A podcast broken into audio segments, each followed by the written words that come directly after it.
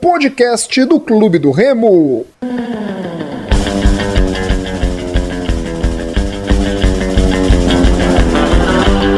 Salve, salve galera que se liga aqui no RemoCast. Esse é o podcast da torcida do Clube do Remo. Eu sou Rodolfo Nascimento e no programa de hoje, Gilberto Figueiredo, Igor Moraes e Murilo Jatene. É o pós-jogo da vitória do Clube do Remo 2 a 0 diante da Jacuipense.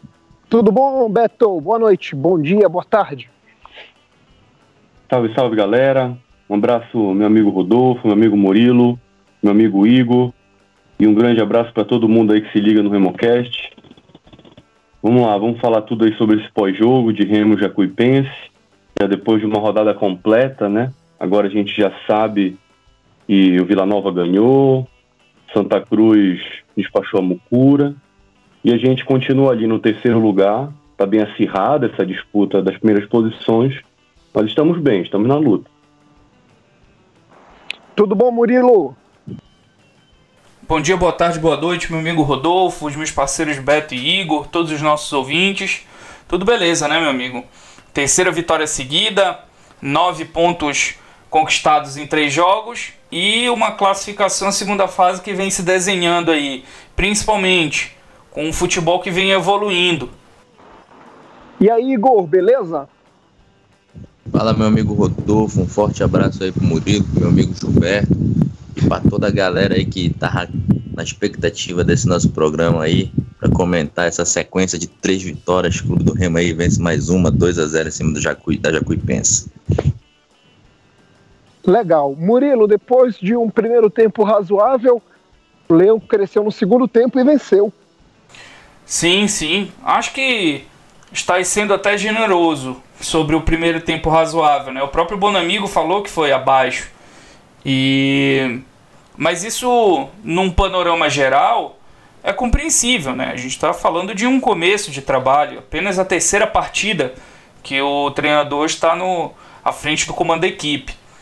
Mas o principal é que a gente conseguiu ver melhora, sem necessariamente fazer uma substituição. Primeiro tempo que o Remo se apresentou ali muito espaçado, com bastante dificuldade de começar as jogadas, então nós vimos os zagueiros tendo a necessidade de fazer a ligação direta e a gente vai falar um pouquinho mais para frente sobre o Remo ir atrás de um meia. E nesse primeiro tempo eu senti falta de um meia tendo em vista que o Carlos Alberto no primeiro tempo não fez uma boa partida, estava muito isolado lá na frente, os volantes não conseguiam iniciar as jogadas e nitidamente a Jacuipense conseguia ter uma superioridade numérica ali naquele setor. Então o meia fez realmente falta ali. Mas no segundo tempo, com ajuste, conversa e orientações, o Bonamigo conseguiu consertar esse time e a gente merecidamente fez 2 a 0 podendo até ter feito 4, 5. Acho que o Remo tá nessa evolução, como eu falei lá no começo do programa, e isso dá perspectivas para a gente muito positivas. Legal. É, e Beto, nesse jogo do, do Remo, né? A gente sentiu falta desse meia. Mas será que esse meia é o Eduardo Ramos? Porque ele não tá jogando como meia ou ele tá jogando como meia no Remo? Aí é que tá. Eu acho que esse meia não é o Eduardo Ramos. Eu compartilho da seguinte opinião. Hoje em dia o Eduardo Ramos ele pode render muito mais pra gente lá no ataque. Principalmente como um jogador como um homem-gol, rondando o ataque e no máximo voltando ali para pegar aquela bola na já na, na no, no, terceiro terço ali do, do, do campo, né? e, e, e indo já para o final, já perto da área. Eu vejo que o que a gente precisa, até para suprir um pouco nessas situações que ocorreram, como foi no primeiro tempo, no primeiro tempo a Jacuipense veio marcar a gente praticamente com cinco jogadores no nosso campo. Tinha ali uma primeira linha com os dois atacantes e mais três jogadores adiantaram a marcação. E a gente ficou na verdade, um pouco perdido. Faltava conexão entre aquele jogador que descia para tentar fazer aquela primeira construção de jogada, ora o Charles, ora o Lucas, e a gente não conseguia. Eram muitos chutões. É, do ataque, o Wallace voltava um pouco mais para tentar puxar um, um, um, ataque. A gente só foi ter uma primeira troca de passes assim mais interessante é, lá, lá quase nos 30 minutos do primeiro tempo. Né? O time estava tava meio errático. E, inclusive, é, eu vejo que o Eduardo Ramos ele vai ter, ele é uma peça interessante voltando, né, a jogar, porque assim ele é um jogador que prende mais a marcação. Então, talvez sobre um pouco mais de espaço para um jogador como o Carlos Alberto que está abaixo fisicamente, mas dá para perceber que ele é um jogador que dá fluidez.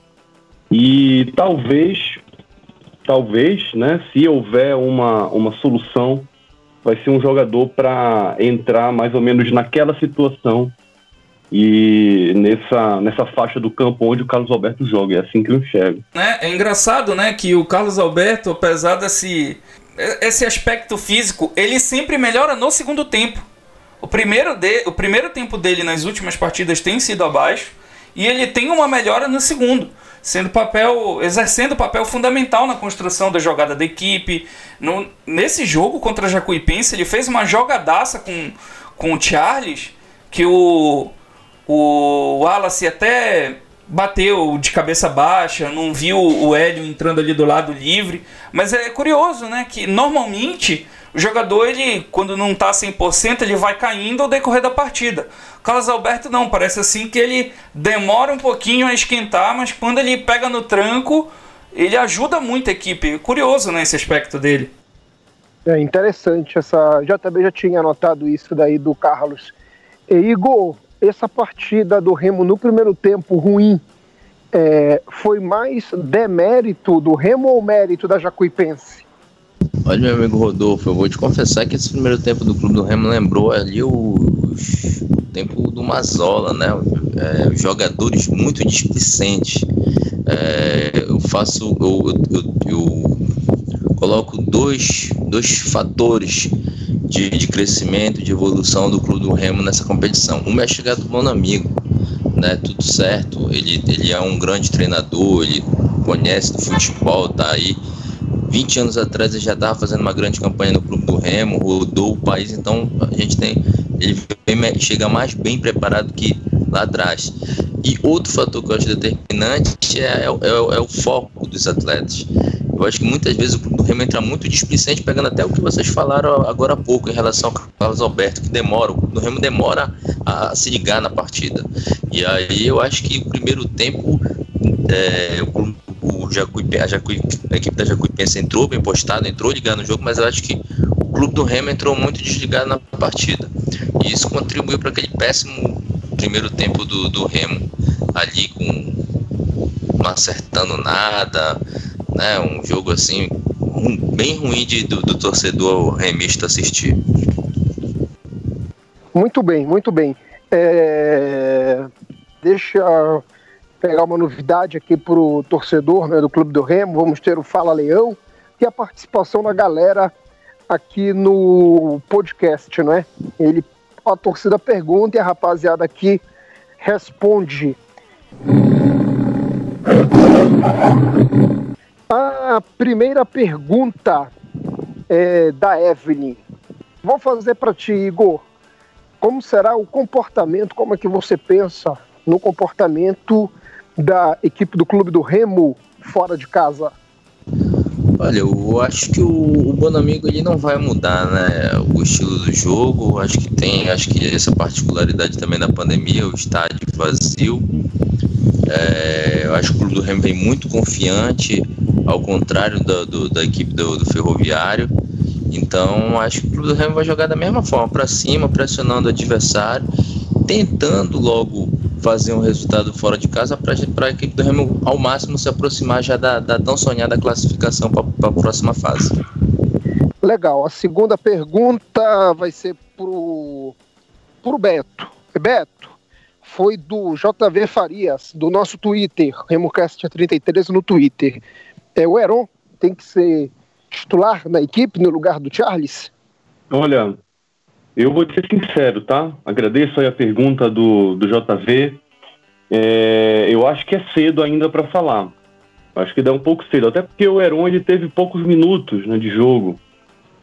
Mas eu vejo um potencial muito grande nesse jogador e eu acredito que ele vai render bastante ainda na Série C, o Heron. Se ele vai ser titular ou não, vamos acompanhar os próximos jogos. Legal, legal. É, pro Murilo, Murilo, o Remo vem evoluindo, Luiz Henrique Lúcio. Um abraço pro Luiz, sempre participa aqui com a gente, né? É, sim, é nítida a evolução do Remo, isso aí é inegável. E até mesmo num primeiro tempo abaixo, como que nós vimos, é, a gente percebe o trabalho quando o treinador consegue mudar sem fazer alterações. Então, sim, o Remo vem evoluindo e eu acho que vem coisas boas aí pela frente. Nossa classificação está se encaminhando e em termos de futebol apresentado, acho que o Remo vem apresentando melhor desempenho e tem tudo para dar uma sequência muito positiva e terminar de uma forma muito legal para a torcida azulina. Legal. Pro, pro Igor, Igor, o Djalma ainda pode acrescentar no elenco do Remo seu irmão, Yuri? Brincadeira. Charar o seu irmão, Yuri Siqueira, do Instagram.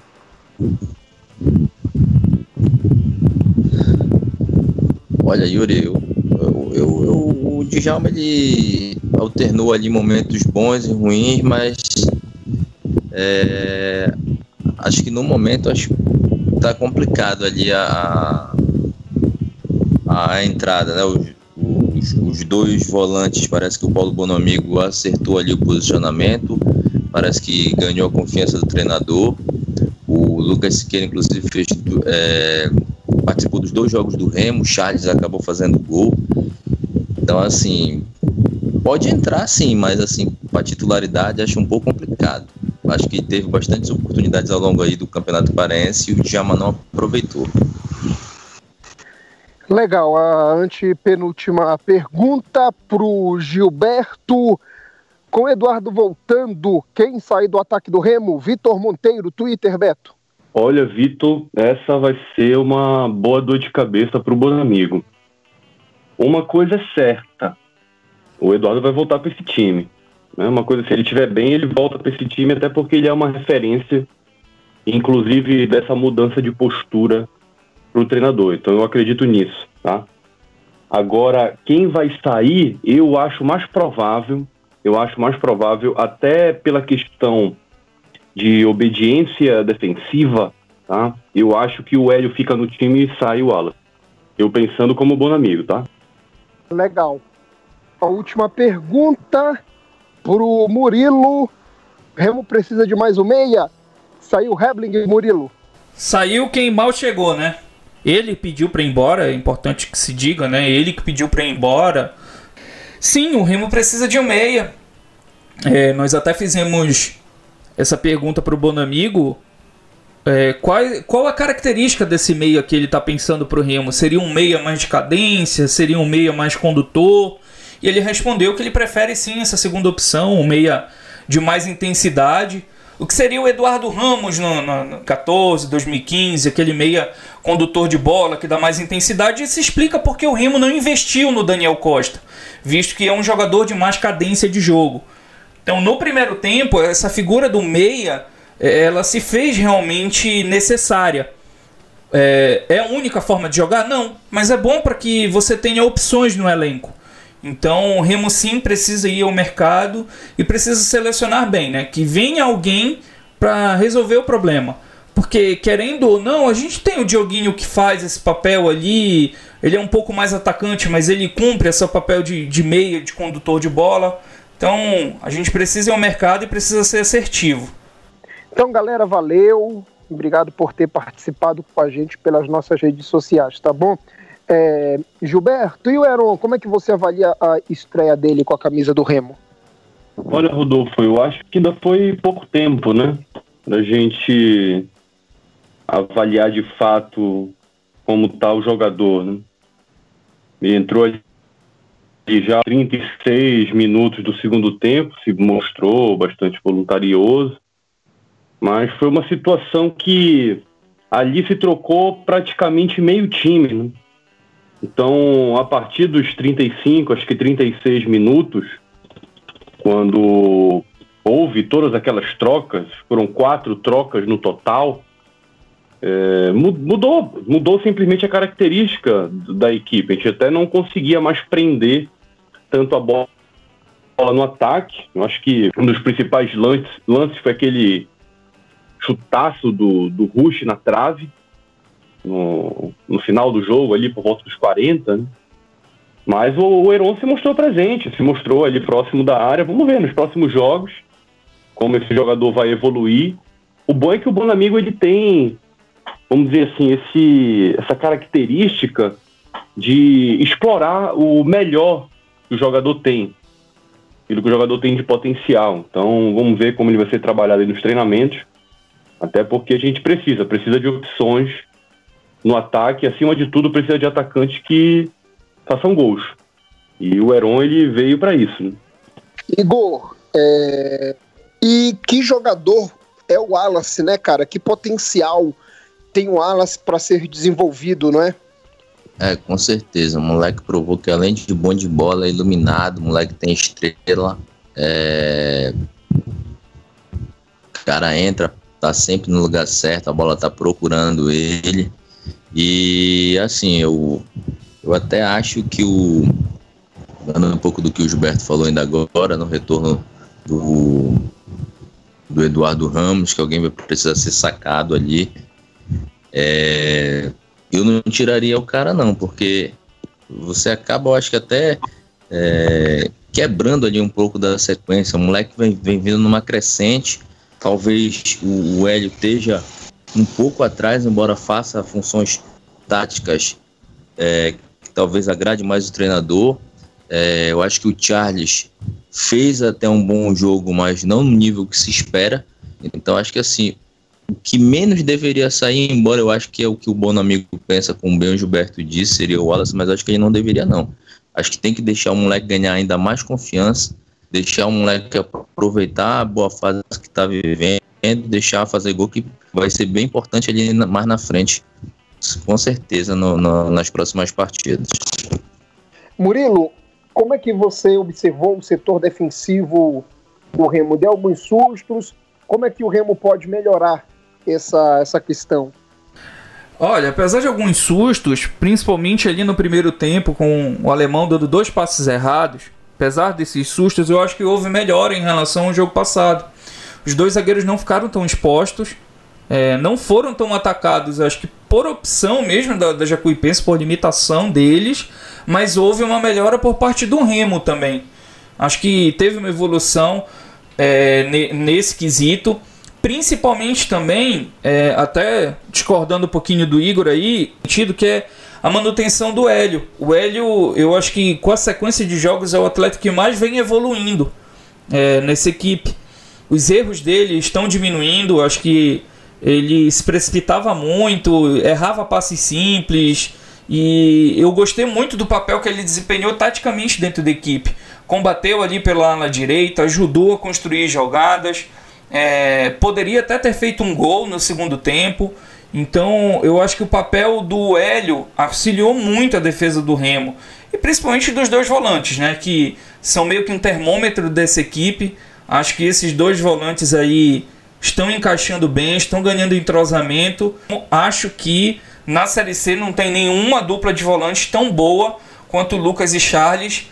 E isso, sem dúvida nenhuma, é um diferencial para a competição. E Beto, e o Ricardo Luz, né, de novo, muito bem no, no setor direito, chegando, apoiando, fazendo essa dobradinha com o, com o Hélio, né? É, hoje o Ricardo ele se coloca como um dos principais né, jogadores importância para o Remo. Seria muito complicado perder uma partida a ele, né? É, Rodolfo, eu concordo contigo. E até mesmo nesse primeiro tempo, que eu acredito que não só a gente, né, a torcida não deve ter gostado muito ali da, da postura da equipe e como a gente se deixou dominar pela marcação do, da equipe adversária, eu via que ali naquele momento seria interessante utilizar mais as laterais, não somente o Luiz, como o Marlon, para tentar desafogar um pouco essa marcação, até porque, claro, o Bonamigo é um cara inteligente, ele vai pensar em alternativas e o, essa proposta de jogo que a Jacuipense veio no primeiro tempo, muito provavelmente outras equipes vão tentar utilizar contra a gente para anular as nossas armas principais. Então, ah, as laterais ali, tendo o apoio do, do Luz, que foi uma grata surpresa, do Marlon, é, pode fazer a gente ter ali alternativas interessantes para escapar de uma marcação bem montada, de uma marcação adiantada, que não deixa o nosso meio de campo tocar muito bem a bola. Então, a gente está. Assim, agora a gente está com um time realmente completo, formado, com alternativas. Resta treinar essas alternativas e, e exercer aquilo dentro de campo durante os jogos. Legal, legal, Beto. É, o Remo, né, o terceiro colocado da Xavier, está com 19 pontos, bem na classificação geral. Próximo compromisso vai ser contra o Ferroviário. Jogo nesse final de semana em Fortaleza. É, o Leão, que 27 pontos deverá estar, né? então mais 8 pontos aí, ainda tem Imperatriz, tem os jogos em Belém, então o Remo está bem, bem caminhada aí a classificação do Remo para a próxima fase da, da Série C. Gilberto, o troféu Potita, quem foi o pior em campo pelo lado do clube do Remo na derrota, na vitória do Leão diante da Jacuipense? Olha, Rodolfo, eu não quero parecer aqui que eu tô de marcação, sabe, com nenhum jogador, mas para mim, mais uma vez, mais uma rodada, Troféu Potita vai para o alemão, tá? Continuo achando ele abaixo, continuo ele achando um zagueiro que ainda não entendeu, inclusive, o posicionamento em campo, tá? Então, vai para ele, assim, ele não fez uma, uma péssima partida, mas dá para ver que ele tá abaixo, ainda tá abaixo. Legal. E aí, Murilo? Olha, Rodolfo, eu te confesso que esse é o troféu Potita mais difícil que eu já já tive que dar meu voto. Porque apesar do primeiro tempo abaixo, não teve nenhum um grande destaque negativo. É, era só questão de ajuste, sabe? E isso foi feito pelo Bonamigo. Então é, é, é, bem complicado de dar um voto assim, por exemplo. O Hermel que vinha ganhando os últimos entrou ali no finalzinho de jogo, acho que os 35 tudo mais. E o Hermel até conseguiu ganhar tempo, cavou umas faltas lá pelo, pelo ataque do Remo, que foram importantes para segurar a bola. O Júlio entrou até um pouco mais esperto do que vinha atuando. Então, assim, é, é, por eliminação, não acho que ele fez uma péssima partida, mas eu acho que aqueles dois passes errados ali que complicaram um pouquinho é, é, direcionam esse, esse troféu aí para o alemão. Mas, assim, fazendo essa ressalva de que não teve de fato ninguém péssimo, ninguém que foi, foi ruim, não. Legal. E, Igor, você? Ah, eu vou votar no alemão, acho que se pudesse pegar todas as palavras do Murilo, Murilo faria, porque de fato eu não via aquele jogador que foi mal na partida, né? Foi ruim, fez muita lambança, né? Destoou de toda a equipe. Não, acho que o, o Remo foi bem homogêneo, né? É, foi jogou mal de maneira conjunta, é, todo mundo errando muito no primeiro tempo e depois o, o, subiu muito de produção.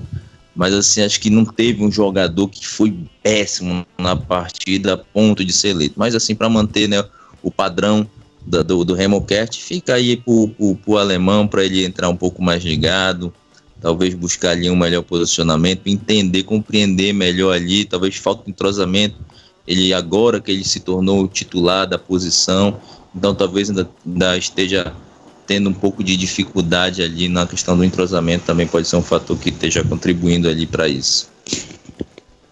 Legal, mano. O alemão pior em campo na vitória do Clube do Remo, troféu Potita para ele, Remo 2, Jacuipense 0. Meu voto também vai pro alemão. Rodolfo, troféu Potita também poderia ir para um para um radialista aí esportivo que falou que o Remo achou os dois gols, né? É, não seria nada mal dar o troféu Potita para ele, porque um comentário desse, no mínimo, no mínimo, a pessoa não entende nada de futebol.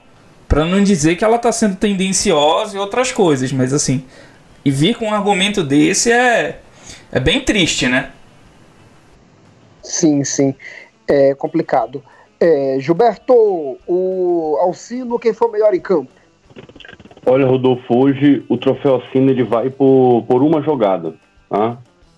É, vou dar para esse jogador, apesar de, enfim, como o Igor falou, né, ali no primeiro tempo foi um negócio meio conjunto, todo mundo errou muito, inclusive ele, mas pelo gol que ele fez no segundo tempo e finalmente é, a gente voltou a utilizar essa alternativa que sempre resolve aquele jogo truncado que é o chute de fora da área. Nós temos excelentes chutadores, os nossos volantes são excelentes chutadores.